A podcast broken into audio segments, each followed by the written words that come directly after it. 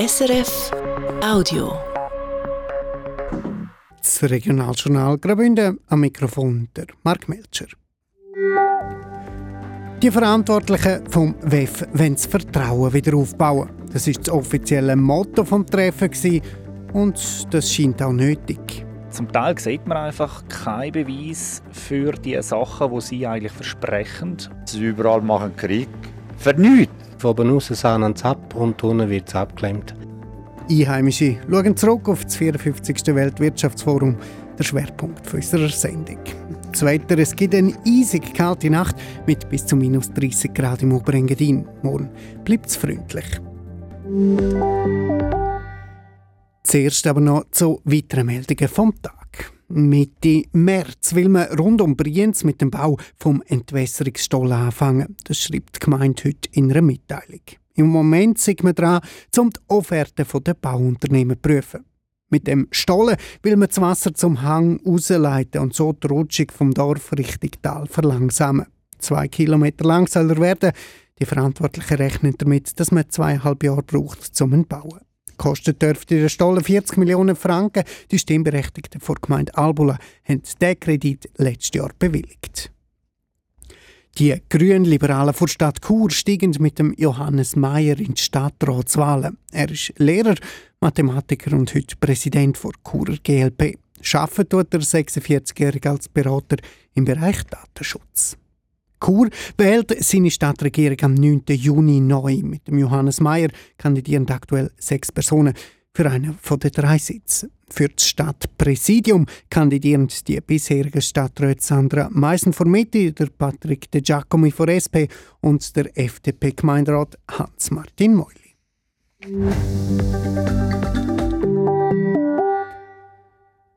Ukraine-Konferenz am Sonntag. Der Besuch vom ukrainischen Präsident Zelensky anfangs Wochen oder die Rede vom argentinischen Präsident Javier Milei. ZWEF hat diese Woche wieder weltweit Schlagzeilen gemacht.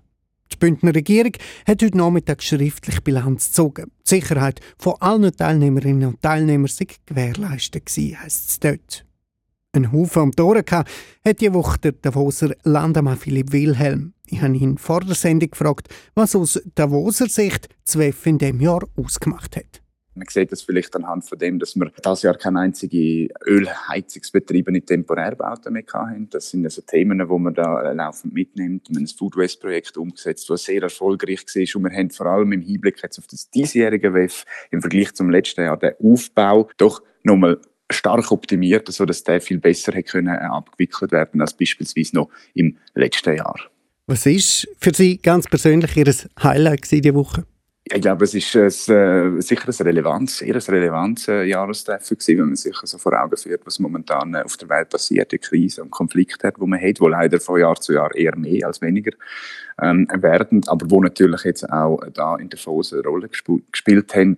Für mich persönlich am eindrücklichsten ist sicher gewesen, direkt äh, dabei zu sein, wo der Präsident äh, Zelensky auch seine, seine Rede gehalten hat. Ich glaube, so in den letzten paar Tagen in der Schweiz und in Davos äh, haben jetzt da doch auch können, äh, ich glaube, ein wichtiger Schritt gemacht werden im Versuch, äh, ja, sich dort der richtigen Friedensallianz für die Ukraine zu bewegen. Der Davoser Landemann Philipp Wilhelm. Krieg und Krise sind beim WEF in diesem Jahr also omnipräsent gewesen. Und man hat am Jahrestreffen auch ein bisschen Selbstkritik gespürt. Das Motto vom Anlass war Rebuilding Trust, also das Vertrauen wieder aufbauen. Warum ist das Vertrauen verloren gegangen und was bräuchte es, um es wieder aufzubauen? Über das haben wir nicht mit den WEF-Teilnehmern geredet, sondern mit den Einheimischen, die das Ganze überhaupt möglich machen und rund um das WEF ihrem Alltag nachgehen. Valentina De Voss. 350 Minister und Staatschefs sind das Jahr beim WEF ein- und ausgegangen. Aus 125 Ländern, dazu auch über 2000 Leader aus der Wirtschaft. Laut den Organisatoren haben sie zusammen Ideen gewälzt und Initiativen gestartet. Alles für eine bessere Welt. Für mehr Sicherheit, für wirtschaftlichen Aufschwung, für Klima- und Naturschutz, für mehr Jobs und eine bessere Gesundheit. Und doch ist das Vertrauen in die Welt der Linker angeknackst. Das käme nicht überraschend, sagt der Shuttlefahrer Christian Kaspar. Zweifel kommen einem schon auf, weil äh, zum Teil sieht man einfach keinen Beweis für die Sachen, die sie eigentlich versprechen. Und dort äh, schwindet das Vertrauen definitiv. Auch für den RHB-Zugführer Georg Casanova ist Vertrauen verloren gegangen. Es ging meistens nur noch ums Geld. Von oben raus sahen es ab und unten wird es abgeklemmt. Da geht das Vertrauen in der Basis verloren, ist meine Meinung. Der Tafoser Kebab-Gastronom Nihat Bartamay sagt, die Harmonie am WEF sei gespielt. Die gleichen, die vom Nachbar Frieden wählende, führen die selber Krieg. Sie überall machen Krieg. Für. Wahrheit sagen, für. Lassen diese Leute ein bisschen zufrieden sein, nicht tot machen. Auch der Reto Branchi, der Zweff als Chef der örtlichen Tourismusorganisation von Nochem kennt, sieht das Vertrauen in die Leader dieser Welt in den Keller. Wenn man sieht, was in den Regierungen weltweit abgeht, wird es halt einfach extrem schwierig, um noch Vertrauen aufzubauen.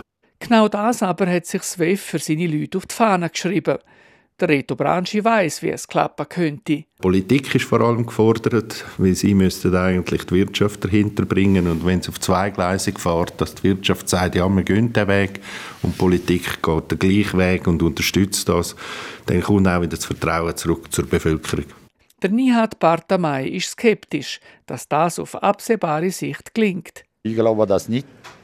Nur machen Chaos das. Das ist Wahrheit sagen.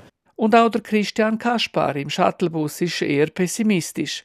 Die Chefs aus Wirtschaft und Politik stechen sich manchmal eben selber im Weg. Dort ist der Egoismus eigentlich im Vordergrund, wo ich ein bisschen ankreide, dass jeder für sich selber schaut. Zum wirklich einen Schritt weiterkommen, muss man wirklich gewisse Sachen, die man verspricht, in Taten umsetzen. Und durch das kommt man dann auch auf die Kleinen zurück, wo dann wirklich auch äh, das Vertrauen wieder gewinnen können, wenn die Sachen umgesetzt werden. Für den RHB-Zugführer Georg Casanova ist klar, wenn SWEF und seine Gäste ihre Tipps für eine bessere und gerechtere Welt auch selber ernst nehmen, könnte das Vertrauen in die Leader dieser Welt wieder zurückkommen. Sie sollten uns besser vorleben. Sie sollten mit einem guten Beispiel vorausgehen und nicht nur in Geld, auch in gewisse andere Sachen sollten sie ein bisschen oben runterkommen vom, vom Luxusleben. Nach dem Rückflug im Helikopter kriegen die Weltalinker jetzt also ein Jahr Zeit zum Überlegen, ob sie vielleicht nächstes Jahr einmal mit der RHB kommen Dass das auch für Staatschefs möglich ist, hat der ukrainische Präsident Volodymyr Zelensky das Jahr gezeigt.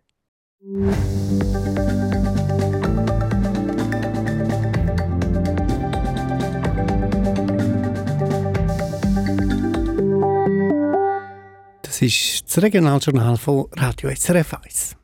Die Ostschweiz ist dran, zum nächsten Jahr das eidgenössische Schwing- und Elblerfest zu organisieren. Vergeben hat man es im Kanton Glarus. Um den Anlass zu stemmen, braucht es aber auch Geld aus den Nachbarkantonen. Jetzt ist klar, die St. Galler Gemeinden von Rapperswil bis auf Sargans zahlen zusammen etwa 400'000 Franken ans Fest. Kein Geld gibt es dafür vom Kanton St. Gallen. Dort verfolgt man einen anderen Ansatz. Karin Kobler. 5 Franken pro Einwohnerin oder Einwohner, der sogenannte Solidaritätsfünfliber, hat das ESAF vor längerem in die Runde geworfen. Wenn eine Umfrage unter den Gemeinden im Sarganserland und der Region Seegaster zeigt, sind alle Gemeindevorstände der Meinung, dass sie das eidgenössische Schwing- und Elblerfest genau so unterstützen wollen nämlich mit 5 Franken pro Person. Das macht in Quinten 15.000 oder in Filterswangs zum Beispiel rund 25.000 Franken. Auffallend tut dabei, dass vor allem die grösseren Städte und Gemeinden wie Rapperswil-Jona, Eschenbach oder Uznach nicht auf die 5 Franken pro Einwohner gehen, sondern einen tieferen Fixbetrag zahlen. Rapperswil-Jona zum Beispiel 50.000 Franken. Zum Teil ist das Geld in den Budget der Gemeinde schon bewilligt und auch schon zahlt. In anderen Gemeinden steht der Entscheid der Stimmbevölkerung noch aus. Die Unterstützung aus der Gemeinde ist das eine. Das andere ist die Frage, was macht eigentlich der Kanton St. Gallen? Die Schweiz zum Beispiel hat schon 200.000 Franken aus dem Lotteriefonds als ESAF überwiesen. Gefragt haben bei Ihnen schon im 22. ein Komitee aus dem Kanton Schweiz, wo für das ESAF Geld gesammelt hat, heisst es beim Kanton Schweiz auf Anfrage. Im Kanton St. Gallen, da heisst es, sie haben nie von irgendjemandem ein Gesuch bekommen, weder für Geld noch für andere Leistungen. Es ist aber schon so, dass SESAF auch von Ihnen gerne Unterstützung hätte, sagt der zuständige Regierungsrat Stefan Köliker. Es ist aber noch so viel unklar, dass er sich diese Woche jetzt mal mit der Glarner Regierung getroffen hat. Oder wir haben einfach gesagt, wir müssen einfach irgendwie ein Gesuch haben, einen Antrag haben, äh, ob das von der Regierung kommt oder vom Organisationskomitee, das ist ja dann ihre Sache, äh, sie müssen das klären.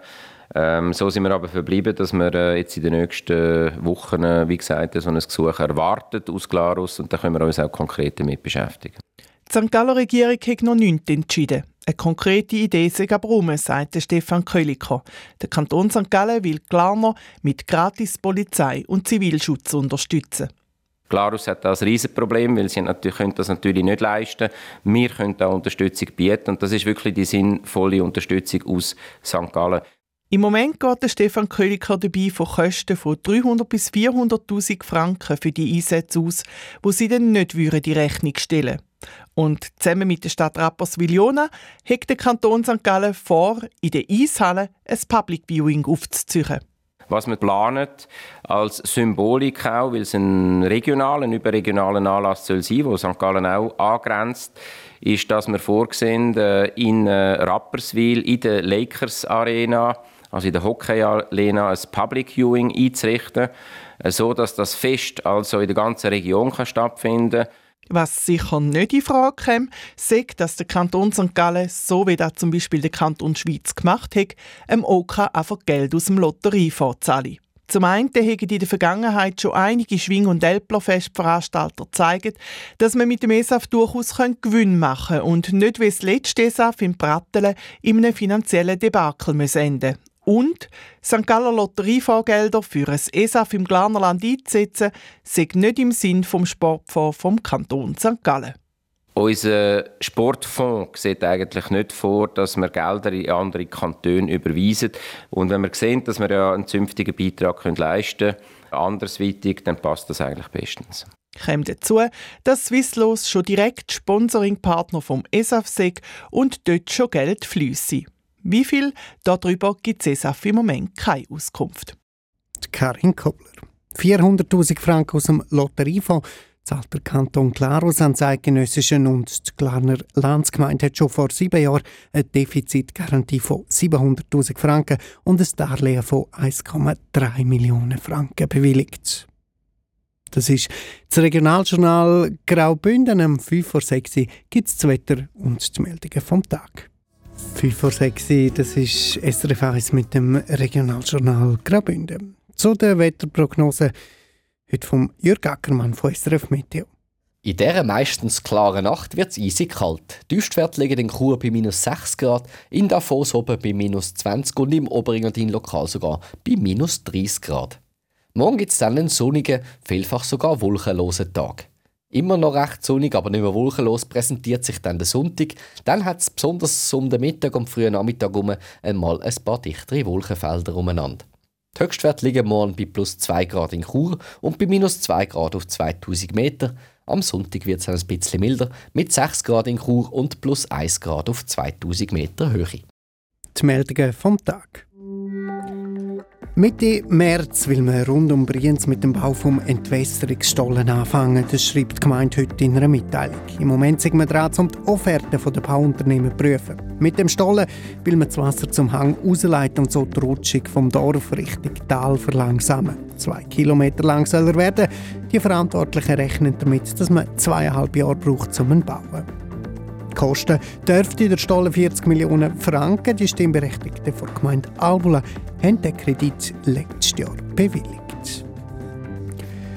Die Grünliberalen vor Stadt Chur steigen mit dem Johannes Mayer in die Stadtratswahlen. Er ist Lehrer, Mathematiker und heute Präsident der Churer GLP. Arbeiten tut der 46-Jährige als Berater im Bereich Datenschutz. Chur wählt seine Stadtregierung am 9. Juni neu. Mit dem Johannes Mayer kandidieren aktuell sechs Personen für einen von den drei Sitzen. Für das Stadtpräsidium kandidieren die bisherigen Stadträte Sandra Meissen vor Mitte und Patrick De Giacomi vor SP und der FDP-Gemeinderat Hans-Martin Meuli. In Davos ist das 54. Jahrestreffen vom Weltwirtschaftsforum vorbei. Gemeinde und Kanton ziehen ein positives Fazit. Bei den Einheimischen bleibt aber auch eine gewisse Skepsis. Das zeigt unsere Umfrage zum offiziellen WEF-Motto Vertrauen wieder aufbauen. Der Beitrag und alle unsere Sendungen finden Sie zum Nachlesen überall dort, wo es Podcasts gibt. Und am Radio hören Sie uns morgen Abend wieder, gleiche Zeit, gleicher Sender. So viel Regionaljournal Graubünden für heute. Am Mikrofon war Mark Melcher. Ich wünsche ein schönes Wochenende. Das war ein Podcast von SRF.